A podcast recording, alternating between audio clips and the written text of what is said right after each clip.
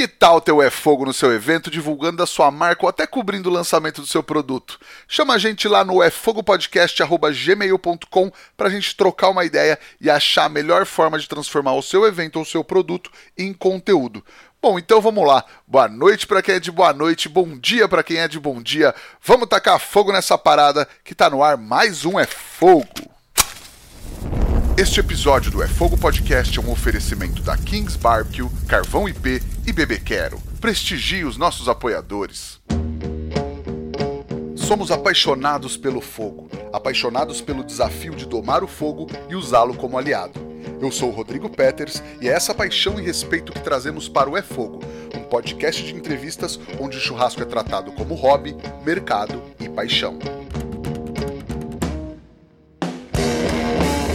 Ela é produtora gastronômica de grandes eventos no Brasil e uma das grandes responsáveis para que tudo ocorra bem antes, durante e depois do evento. Nina Guedes, seja muito bem-vinda ao É Fogo, Nina. Obrigada, Rodrigo. Prazeraço estar aqui com você. Ainda mais se ainda não é Fogo, que é o podcast que eu sou fã, que eu escuto sempre. Obrigada pelo convite. Ah, imagina, prazer meu, nosso ter você aqui. E se a galera não te conhece, deveria te conhecer, vai te conhecer agora, conhecer seu trabalho. Com certeza conhece seu trabalho e acho que é legal a gente falar um pouco sobre esse trampo que você desenvolve. Mas aí eu minimamente te apresentei. Você sabe, normalmente a gente faz essa pergunta para começar. Como você se apresenta para quem não te conhece, Nina? Bom, eu sou Nina, sou produtora de eventos, principalmente eventos gastronômicos é, e também eventos focados em churrasco e fogo de chão. É, trabalho grande parte do Brasil aí fazendo isso. Legal. E quais as tuas primeiras lembranças com cozinha, com gastronomia da vida, assim? Nossa, é, eu tenho, tenho uma relação grande assim com gastronomia desde pequena, com várias pessoas, assim. Duas dessas pessoas são os meus avós, é, o meu, meu avô Laura e meu avô Renato, que sempre amaram cozinhar e cozinhavam muito bem. E tem algumas receitas assim que são que eram deles especificamente e que até hoje eu reproduzo elas em casa porque é muito legal, né? Essa saudade que a gente tem assim dessas coisas de infância e tudo. Sim. E quais são essas receitas? Olha, meu avô Laura ele fazia um tiragostinho pra gente que chama tapa na boca, que é o lombo suíno é, frito, fazendo aquele pinga e frita, né, com água e bem temperadinho. Depois ele corta em cubinhos bem pequenos e junta numa farofinha de farinha bem fininha, temperada. E aí, na hora da cervejinha, que a gente ficava ali tomando uma cervejinha, jogando um buraquinho, isso não quando eu tava na infância, né? Depois. que é... bom, que bom. é... Então a gente pegava uma colherinha, botava um pouquinho dessa farinha com, com lombinho ali na mão e botava na boca, por isso que chamava tapa na boca. Nossa, legal, legal. Isso, isso é de Minas, né? Eu sou de Minas, sou mineira. Legal. E aí você ia falar outra receita do seu outro avô?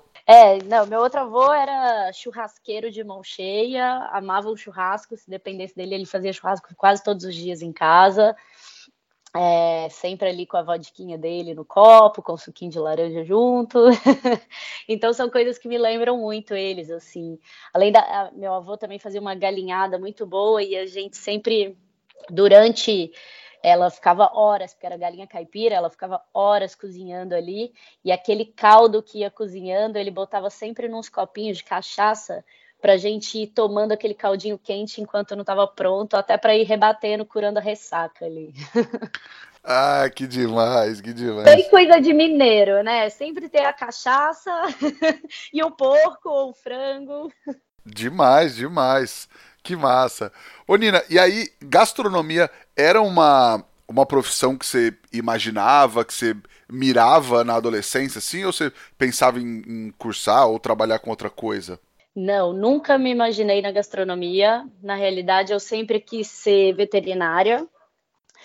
E, bom, aí na adolescência eu tomei um rumo completamente diferente. Eu saí de casa aos 16 anos e eu tive filho muito nova.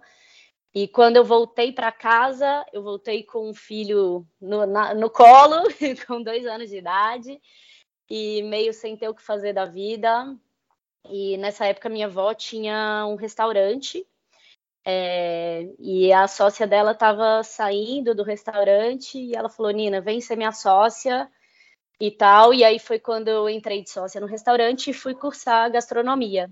Legal. E aí você, enfim, ficou, foi ficando no restaurante. A gastronomia acabou te escolhendo, na verdade. Exato, foi meio por acaso, assim. Eu sempre cozinhei em casa, sempre adorei cozinhar e cozinhei muito bem, sempre cozinhei muito bem, é, mas nunca imaginei como profissão na minha vida, sabe? Legal, e aí você ficou um tempo é, com esse restaurante com a sua avó? Eu tive por sete anos esse restaurante. O que que, que servia? Que, que tipo de comida? Que tipo de restaurante que era? Então, a gente tinha uma variação no cardápio, mas nossos carros-chefes era, eram peixes e frutos do mar. A gente tinha um pouco desse lado aí de caldeiradas e peixadas, traíra sem espinho. Era uma coisa bem assim. Ah, que massa, que massa. E aí, como é que foi a, a saída do restaurante e o ingresso no, no, no início dos eventos? Então, na época do restaurante, é, a minha avó Bom, minha avó sempre trabalhou com trabalhou na política também, tudo, prefeitura, e ela criou um projeto de um evento gastronômico para Brumadinho, para a região de Brumadinho, é, que chama Brumadinho Gourmet. E foi quando ela fez a primeira edição, a gente, eu ajudei ela a realizar esse evento, porque ela também nunca tinha feito um evento antes. E foi, tipo assim, a minha primeira, de fato, a minha primeira produção de eventos na vida foi é, com ela no Brumadinho Gourmet. É, e aí, todos os anos, hoje o Brumadinho Gourmet está na 14 edição.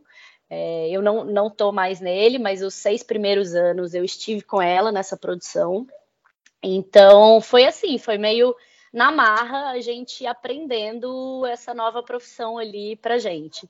E era um evento gastronômico também, então tinha estava relacionado ao que eu já mexia, né? Ah, que massa. Então, tipo, foi foi uma escola para vocês todas, então, assim, né? Exato, exato, foi bem bacana. E nesse meio tempo a gente fechou o restaurante. Quando a gente fechou, eu também já é, eu parei de fazer o Brumadinho Gourmet com ela, ela continuou. É, e aí passou um tempo, eu estava já meio desanimada de cozinha, de tudo. E aí um amigo meu, que é um grande assador do Brasil e tal, ele estava lá em casa um dia falou, Nina, anima aí, vem fazer um evento comigo no interior de Minas e tal. E eu falei, ah, cara, mas não entendo nada de churrasco, fogo de chão. Ele falou, não, vou te ensinar. E aí peguei, fui com ele, fiz esse primeiro evento, amei. E aí depois disso a gente fez mais alguns eventos juntos. E aí eu fui gostando muito dessa história de carne, de fogo de chão, de churrasco, brasa. E pirei assim nisso. É, logo depois disso, um outro amigo meu de Belo Horizonte, é, a gente, na verdade, ele estava também retomando é, a produção de eventos que fazia um tempo que ele tinha pausado na vida dele.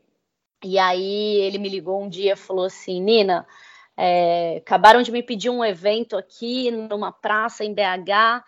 É, vamos fazer comigo? Me ajuda? Vamos. Tá bom, que dia é o evento? Daqui cinco dias. Oi? Caramba! É, e aí só eu e ele, e a gente pegou e falou: não, vamos, bora fazer. Em cinco dias a gente produziu um evento numa praça em BH aberta ao público e tal. E aí foi do caralho, porque, tipo, a gente se deu super bem fazendo isso juntos. E aí não, não larguei ele mais. Estamos juntos até hoje aí. Inclusive, ele é o idealizador do Fuegos, que é o Marcelo. É, e, e, aí foi isso. E logo depois ele veio com esse projeto do Fuegos. E ele falou, cara, é, vamos continuar produzindo juntos e você entende dessa parte de fogo de chão, de, de carne, de quantidade de lenha, carvão necessário, esse tipo de coisa. E aí, desde então, eu comecei a produzir o Fuegos com ele também. Legal. Fuegos que vai ter agora dia 1 de outubro em BH, né? Já tá, na, já tá no trampo aí, né? Exato. Tô na, na correria aqui. Legal. Nina, e aí, a galera que frequenta os eventos, às vezes conhece os organizadores, às vezes até conhece os curadores, mas dificilmente conhece os produtores desse evento. É, qual é a função de um produtor de evento e, e, até de um produtor gastronômico? Olha, a produção geral, é, ela engloba muita coisa, né? Ela começa é, desde uma primeira ideia que você vai vender para o cliente, né, apresentar um projeto, planilha de custo, tudo isso, até toda a logística do evento, seja entrega de material, estrutura, cenografia, insumos, som e luz, tudo isso, né?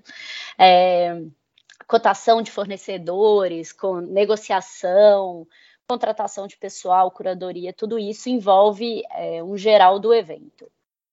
A produção gastronômica, ela envolve principalmente é, comunicação direta com os chefes, os cozinheiros, né, ou assadores, é, a coordenação, é, toda a coordenação de entrega de insumos, curadoria dos pratos junto aos chefes, é, os cortes que vão ser utilizados, né, é, equipamentos a serem usados, é, fazer mapeamento de estação, fazer croquis de estação, de, é, enfim, criação e desenvolvimento até de equipamentos. Às vezes a gente tem que criar, desenhar equipamentos novos, pedir para o fornecedor fazer uma coisa diferente. É, basicamente é isso. E qual é a importância de um profissional desse para um, um grande evento? Olha, é... sem o produtor o evento não acontece, né? A primeira coisa. É, a gente precisa, porque assim, até para a gente estar tá atendendo tanto os chefes quanto, enfim, é, todo mundo que está ali trabalhando, né? A gente precisa estar tá alinhando é, todas as entregas, a gente tem que estar tá conversando desde o patrocinador até os fornecedores, é, que não são poucos, né? Porque um evento ele engloba muita coisa. Se é uma produção gastronômica, então, se for pensar, a gente tem aí, ah, por exemplo, a lista de compras de um chefe. A lista de compras de um chefe você tem é, insumos que são de mercado, insumos que são de hortifruti, insumos que são de é, casas especializadas, né? Dependendo do que ele vai fazer é, aí eu tenho, numa lista de um chefe, eu tenho cerca de 10 fornecedores diferentes, entendeu? Então, e aí você pensa, se eu tenho 30 chefes trabalhando nesse evento, o negócio é muito grande. Sim. E aí, é, acho que assim, é, tem algumas funções que têm características específicas para cada pessoa, né? Que tipo de pessoa você acha que se dá bem é, numa função dessa? O que, que a pessoa tem que ter para ser um, um bom produtor de evento? Olha, eu acho que o principal é ter proatividade e iniciativa. É, quando a gente consegue programar tudo muito certinho, com antecedência, é, é, o ideal, né? A gente tem que, a gente tem que saber é, comunicar, a gente tem que ser comunicativo, porque a gente lida com muitas pessoas então, a gente vai estar tá lidando desde os agentes de limpeza do evento, segurança, etc., até os patrocinadores e o, e o dono do evento, né? Então, o principal é isso: comunicação e proatividade. É, e assim, mesmo, e mesmo quando você tenta fazer tudo com antecedência, planilhado, certinho, alinhado, sempre, sempre vai haver algum problema normalmente aos 45 minutos do segundo tempo. é, e aí, nessa hora, você tem que ter calma e para agir de forma rápida, para pensar num, num plano B, C ou D, entendeu? Porque não adianta a gente ficar estressado, nervoso. Eu, pelo menos, não consigo, não consigo pensar em, em, é, em soluções se eu tiver estressada. Então, eu normalmente paro, respiro, fico calma e peraí, eu estou aqui para solucionar os problemas. Então vamos pensar quais é, quais as possibilidades a gente tem aqui para solucionar esse problema agora. A evento, a palavra evento vem de eventualidades, né? Então eu falo que eu brinco que produção é uma fábrica de perrengue, né? e na verdade é a fábrica de perrengue e você tem que solucionar, né? Acho que o grande a grande pegada do produtor é essa, ter essa, esse pensamento rápido e não vou nem falar essa frieza, mas essa tranquilidade para encarar o problema como só mais um job que tem que ser resolvido e passar para o próximo que tem que ser resolvido também, né? Exatamente. Legal. E você acha que ser formado em gastronomia, já ter tido experiência na área, é, fez muita diferença para você, principalmente em produções gastronômicas? Com certeza.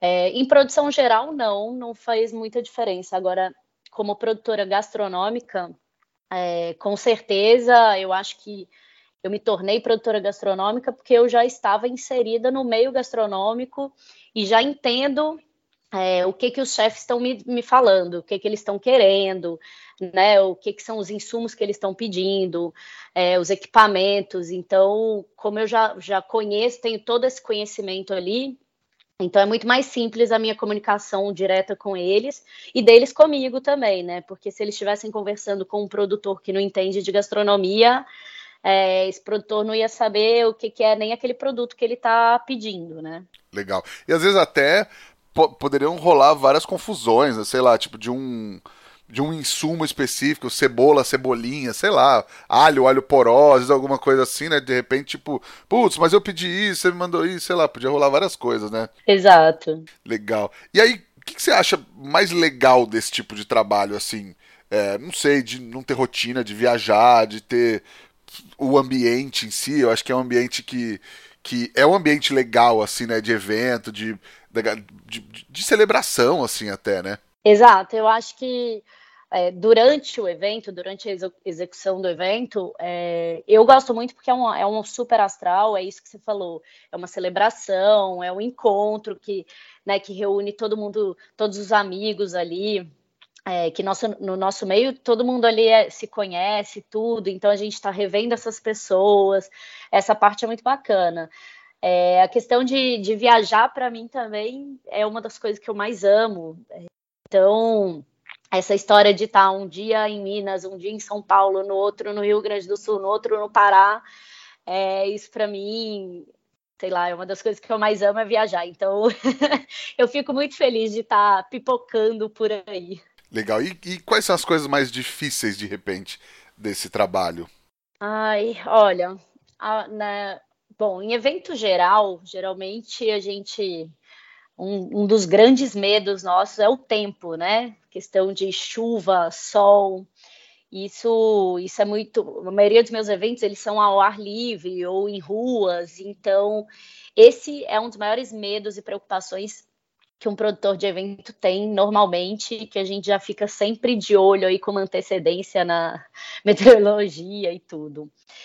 É, Eventos de rua, por exemplo, tem também problemas com parte burocrática, né? São muitas autorizações que a gente tem que tirar, desde autorização com bombeiro, prefeitura, é, o pessoal de trânsito, tudo isso, é, fora que tem vizinhos, etc.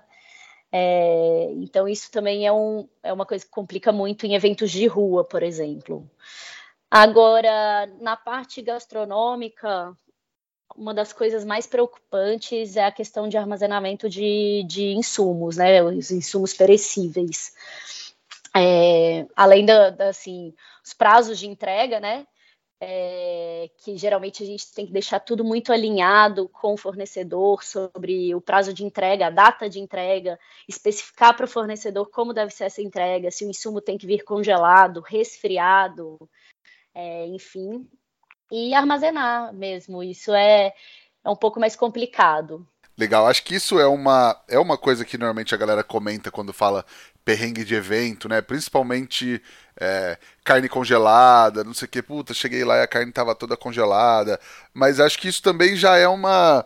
É, dificilmente o cara vai chegar lá. É, não é nenhuma crítica, assim, mas acho que sempre rola, puta, passa lá um dia antes, vê como tá a carne, vê o que, que precisa fazer, porque acho que tem isso também, né? Às vezes é carne com osso que já vem congelada, sei lá, sempre tem isso também, né?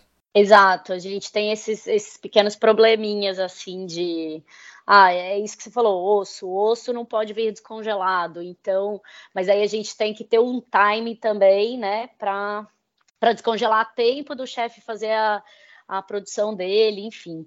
Eu tenho até uma é, tem uma história engraçada de uma vez num evento que a gente tinha pedido para um chefe, ele ia fazer um um shawarma, acho que era um shawarma de frango, caipira, uma coisa assim. E a gente tinha pedido especificamente para o fornecedor o frango inteiro desossado e resfriado. E esse frango chegou super em cima da hora. Ele chegou um dia antes do evento e já às seis da tarde. E quando ele chegou, eles eram inteiros, com ossos e congelados. Totalmente o contrário do que a gente tinha pedido. E o chefe ele tinha que preparar, ele chegou lá na, na sexta noite para fazer a preparação, porque ele tinha que fazer uma marinada com esse frango de várias horas, para seis horas da manhã ele começar a assar. E, enfim, estava desse jeito. Então, 10 horas da noite eu estava ligando para amigos açougueiros lá em São Paulo, falando, pelo amor de Deus, vem aqui pro evento é, desossar frango congelado para mim em três horas, tipo, 280 quilos. Caramba, e quanto tempo durou essa desossa maluca? Foi até as quatro da manhã. Caramba, cara. E é isso, é, é a arte de, de resolver e fazer o negócio acontecer, porque, enfim, a, a cagada já tá feita, né? Exato. Né? No final a gente acaba rindo das situações, mas a gente sempre dá um jeito. Sim, sim. Legal, legal. E, e que tipo de evento você acha mais legal ou mais legais que você já produziu, assim? É, tem a ver com, com as pessoas, tem a ver com o lugar, com a natureza, com. Quais são os, os, sei lá, os que você gosta mais, ou que tem um carinho especial, ou que não vê a hora de ter de novo, assim? Ai, tem alguns. tem alguns. É, você falou aí muito, você bateu nessa questão aí da natureza e tal, né? Tem um evento que eu amo, que eu produzo todo fim de ano no Pará, é, com o chefe Saulo Jennings, que é a Vai Tapajós, que é um evento de fim de ano, são três festas que a gente produz é, nos dias 27, 29 e 31 de dezembro. E cada dia a festa é feita numa praia diferente. São praias desertas do Rio Tapajós. É, então a nossa é uma logística absurda, louca, mas que a gente faz acontecer todo ano. É super cansativo, claro. A gente fica é, seis dias mais ou menos dormindo uma hora e meia por noite só, porque a gente a nossa logística ela consiste em é, colocar tudo em barcos, então tudo, tudo, desde a parte estrutural, é, enfim, insumo, estrutural, equipes, tudo em barcos e balsas. A gente leva para essa primeira praia, constrói todo um evento do zero, com tudo, estrutura de palco, é, gazebo, bar, etc., cozinha. Executa a festa, desmonta na mesma noite, põe tudo nos barcos, vai para a segunda praia, monta, executa, desmonta, vai para a terceira praia, monta, executa, desmonta. Então, assim, é loucura essa. Mas eu amo, é uma coisa que eu gosto muito, que é um lugar que eu amo muito e que eu gosto muito de trabalhar com as pessoas lá. É, e eu já ouvi, já ouvi algumas histórias dessa, dessa festa, e, a, e acho que assim, além da estrutura é, me chamou muita atenção quando vocês estavam contando que tem também o transporte do público, né? Da galera. Então, tipo, é a festa inteira, a estrutura e a galera e, e tudo, né? Tem, a gente tem que dar todo esse transporte é, de, através de barcos, né? Então a gente tem duas festas, a gente tem alguns, são mais próximas de, da cidade, lá de Alter do Chão. Então a gente tem vários barcos é, indo e voltando com, com os clientes. E a gente tem uma festa que é uma balsa bem grande, onde a festa inicia dentro dessa balsa e depois continua na festa e depois as pessoas voltam de novo nessa balsa. É bem louco. Bom, tem a churrascada, que é um evento que é assim, eu vestia a camisa desde o início, né? Eu brinco que eu que eu casei com a churrascada, é, quando o Botino me deu o anel da churrascada em 2019 e falou isso aqui isso aqui não é uma contratação, isso aqui é um casamento. Então eu brinco que eu sou casada com a churrascada, eu não largo os meninos por nada nessa vida. Virou minha família mesmo. É... E o Fuegos, que é que é um neném que eu pari, né? Que eu ajudei a parir, que eu tô vendo ele crescer a cada ano e tô junto. Então são, são três eventos que eu tenho essa essa essa coisa forte assim, sabe, de coração mesmo. Legal.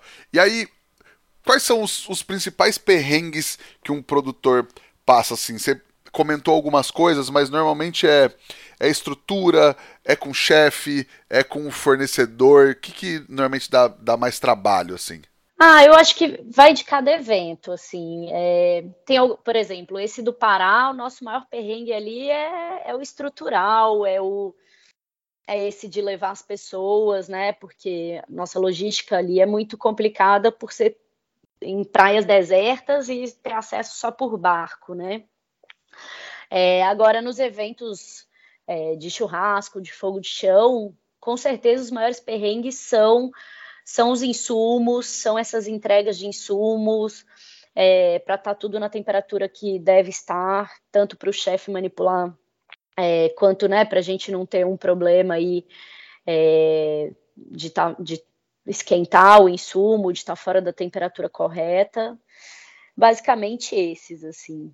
Mas eu acho que quando tem coisas que, como você falou do Pará, por exemplo, que a, a logística é muito complicada, acho que também já rola um foco e uma preparação e uma programação para que tenha o um mínimo de intercorrências possíveis e às vezes até coisas que são mais tranquilas acaba tipo, putz, deu errado isso aqui porque sei lá, porque às vezes é o, o mais inusitado também, né?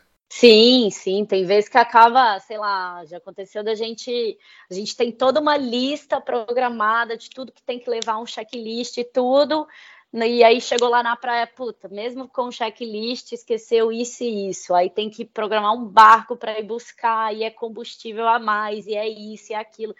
Então, mesmo, mesmo quando a gente tem tudo muito programado, infelizmente ainda acontecem situações assim que, que são um problema. Que... Legal. E você acha que, não sei, faltam produtores ou bons produtores ou gente, na verdade, especializada nisso no Brasil? Olha, produtor especializado em gastronomia no Brasil, eu não conheço mais ninguém.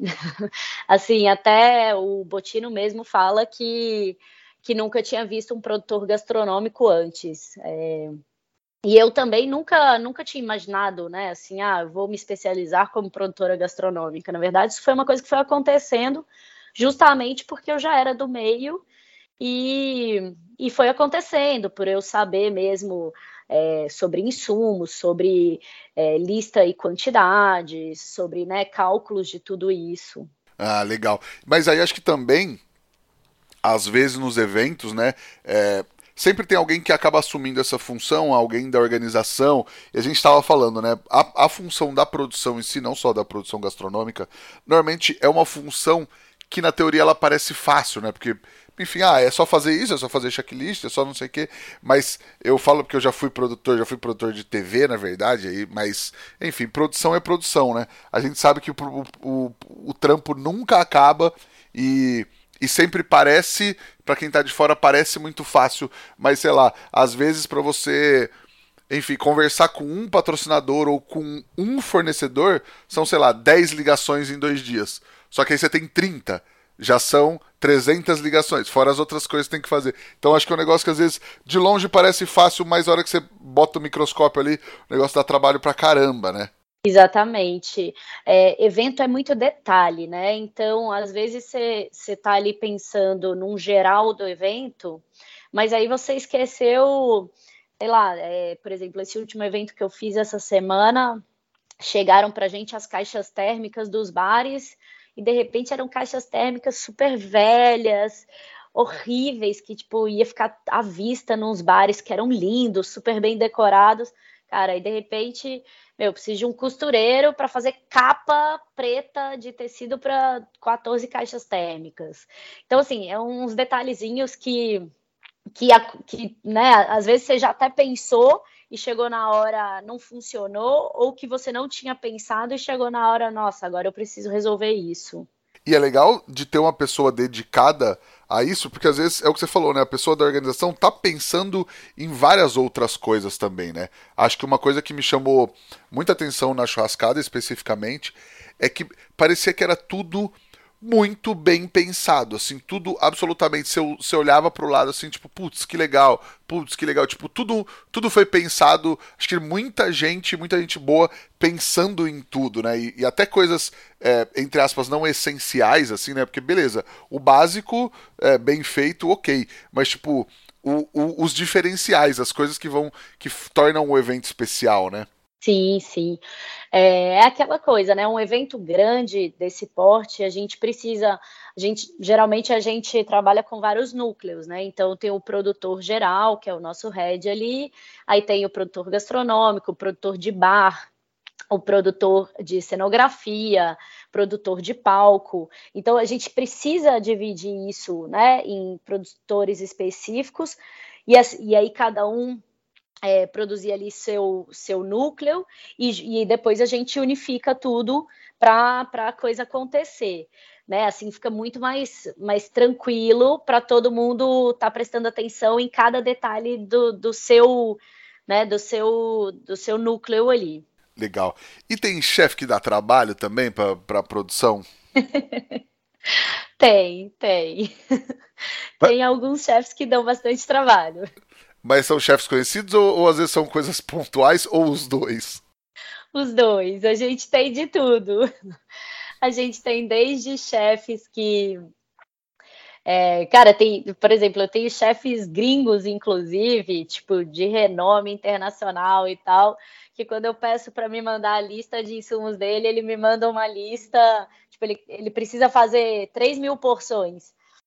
É, e ele me manda uma lista que dá para 10 pessoas, tudo em, em vez de quilos ou litros, ele me manda em colheres, xícara de chá.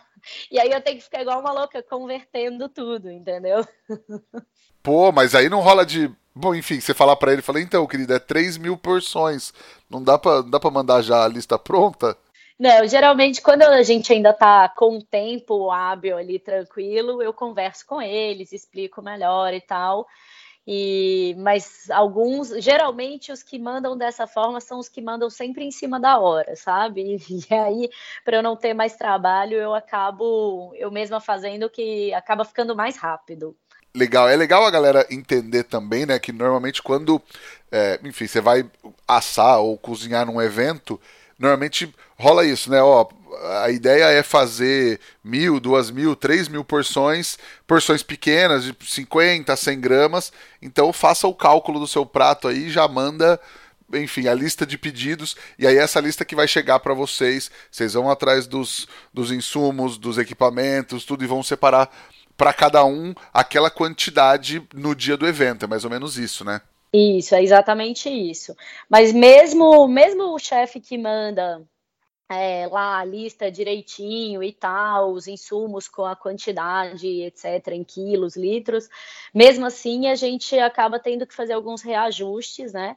É, e aí vem mais uma vez essa questão da produção do produtor gastronômico, né? O fato de eu ter vindo já da, da gastronomia me ajuda muito nisso, porque de cara eu, eu vejo uma lista, bato o olho e falo, não, isso aqui tá errado, essas quantidades que o chefe me mandou.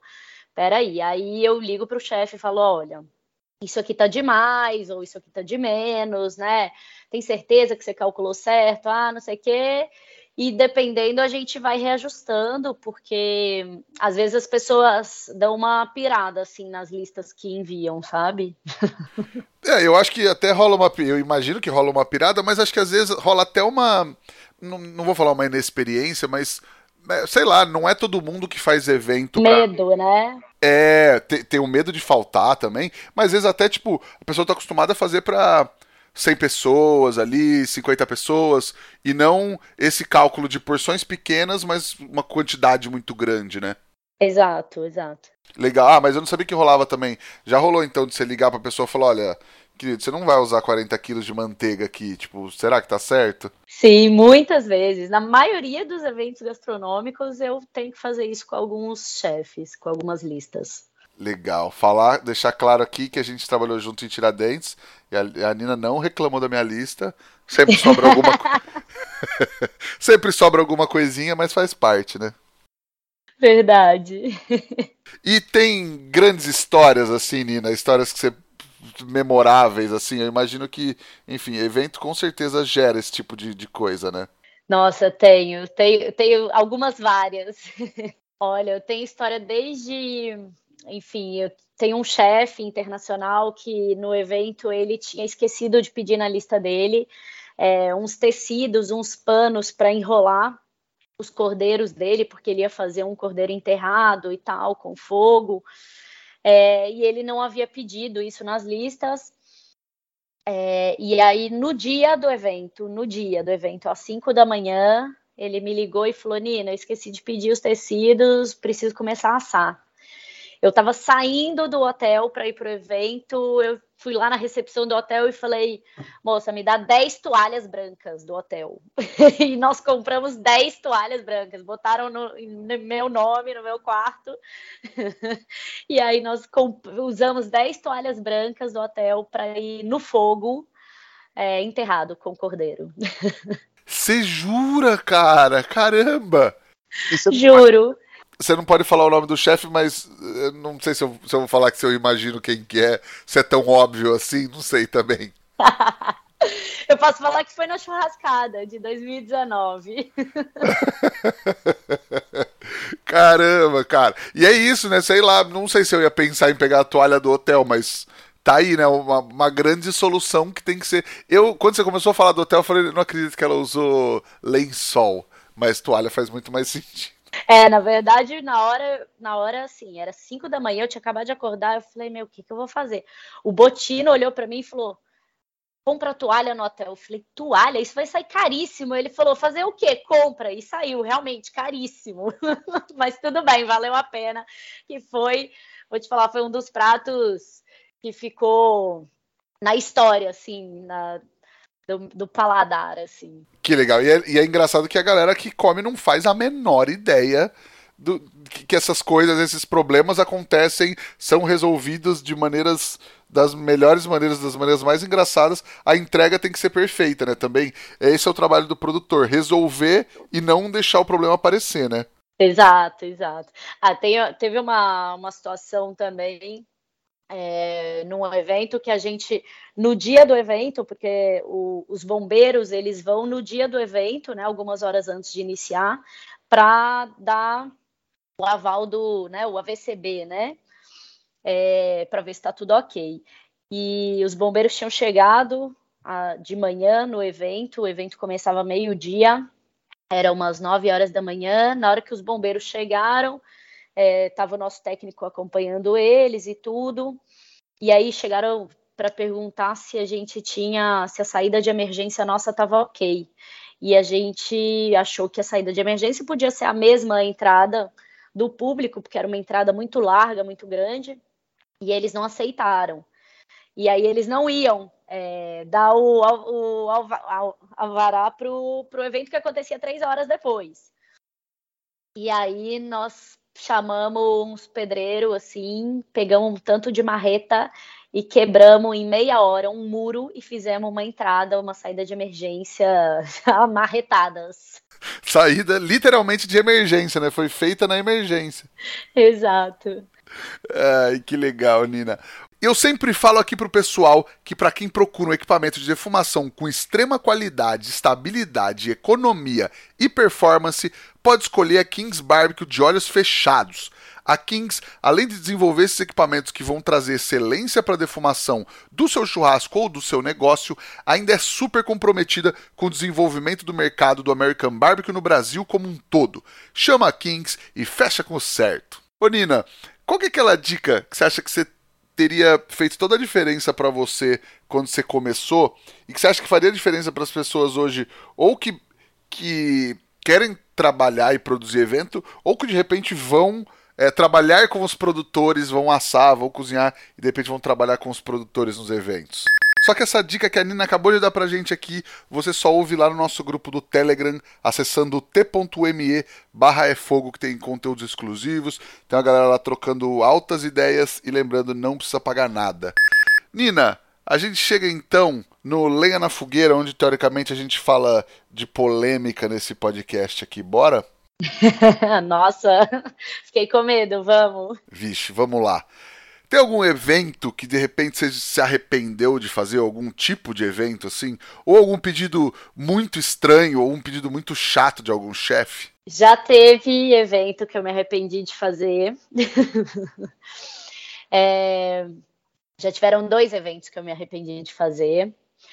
É, um deles, o motivo mesmo é, das pessoas que estavam trabalhando comigo é, que assim para mim são pessoas que não sabiam é, trabalhar com outras pessoas, sabe? É, eu acho que no nosso meio a gente tem que a gente tem que saber falar com as pessoas. É, a gente não pode falar de qualquer jeito porque é muito agressivo. Nosso meio é assim, como é, é, tudo muito tem que acontecer muito rápido, é muito estresse, é muito cansaço. Então a gente tem que moderar as, as palavras, né? Sempre para falar com todos, desde o faxineiro até o patrocinador, até o chefe, até qualquer pessoa. É, então teve um evento que me, eu me arrependi muito de ter trabalhado, porque eu. Bom, me trataram muito mal do início ao fim. É, enfim, não, para mim não, não faz parte, não faz parte do que eu quero para mim e para minha vida, sabe? Então, eu já cortei de vez isso.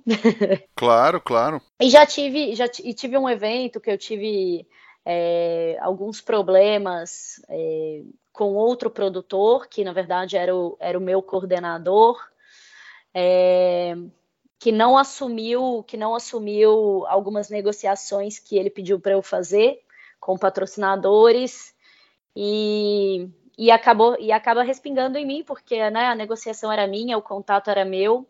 Então, infelizmente essas coisas acontecem. Legal. E teve alguma coisa de pedido mais estranho ou pedido mais chato de algum chefe assim? Pedido estranho? Deixa eu pensar. Ah, não, não sei, assim, nunca, nunca nada muito estranho. Na verdade, é... Nossa, essa eu tenho que pensar, viu? Essa aí eu não estava preparada. não, mas não sei se às vezes alguma coisa, não nessa pegada, mas aqueles, aqueles pedidos de, de grandes aços, Rock in Rio, o cara pediu 12 toalhas brancas, não sei o que, acho que. Não nisso, porque normalmente a pessoa vai usar para cozinhar, né? Mas às vezes o cara quis usar uma coisa. Ou de repente o cara pediu. Ou bom, quando o cara não pediu, né? Tá aí o que o cara não pediu as toalhas para cozinhar, que ele precisava na churrascada, né? Olha, eu tive um pedido agora para o próximo evento é, de um chefe que me pediu para assar é, assar os porcos em espadas medievais.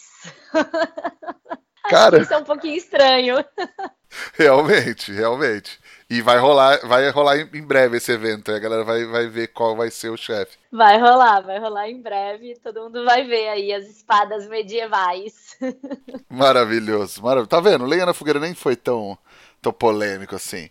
Mas aí, Nina, a gente chega na nossa pergunta de um milhão de reais transforma todo mundo em poeta. O que o fogo significa para você? Ah, é vida, é paixão, é alegria, ânimo. Eu, eu sou apaixonada com fogo, apaixonada. Legal, maravilha. Ah, fogo, acho que é todo mundo, todo mundo gosta de se reunir e sempre tem bons momentos em volta no fogo, né? Exatamente. Essa é a parte mais gostosa do fogo. Legal. Nina, você tem alguma coisa para indicar para a galera ler, assistir ou até principalmente visitar que você sempre está rodando o Brasil inteiro aí? Ai, eu acho que as pessoas têm que, em relação a visitar locais, é, eu acho que tem que sair um pouco do óbvio aqui dentro do Brasil, é, que é essa história de visitar o norte do Brasil, que é é um lugar fantástico, mágico. É, entrar dentro de uma floresta amazônica, conhecer os ribeirinhos, os indígenas, é, entender como funciona é, é muito, é muito, é muito legal ver o tanto que a gastronomia lá do norte ela é complexa e maravilhosa é, e simples ao mesmo tempo. E, enfim, eu acho que é um lugar que as pessoas deveriam começar, começar a pensar em conhecer mais. Sim, é um, e é um, é um, a única região que eu não conheço e eu tenho um morro de vontade de conhecer.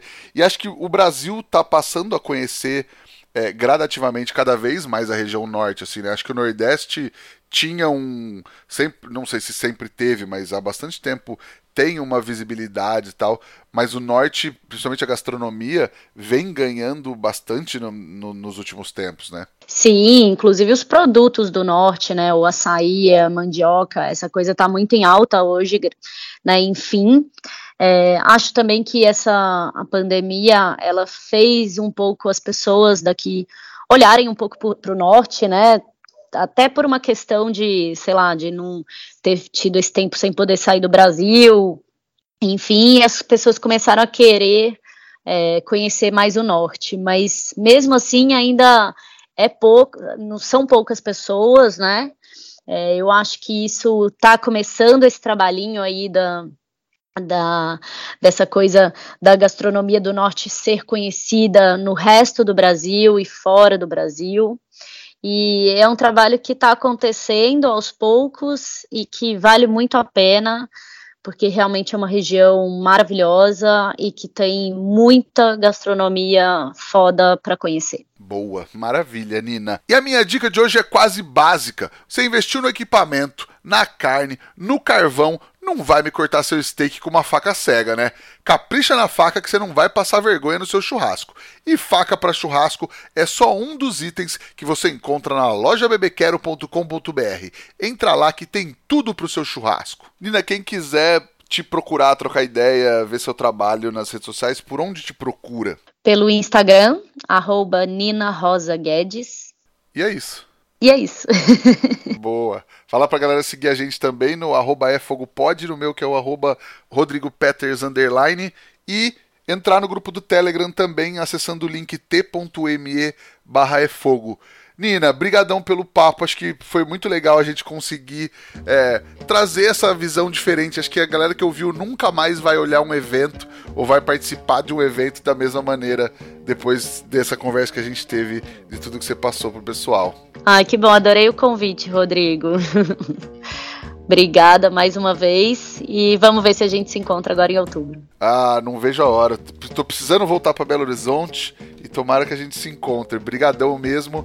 Queria agradecer a Kings Barbecue, Carvão IP e Bebê Quero pela parceria de sempre aqui e agradecer você que nos ouve aí toda semana. Já sabe, semana que vem tem mais.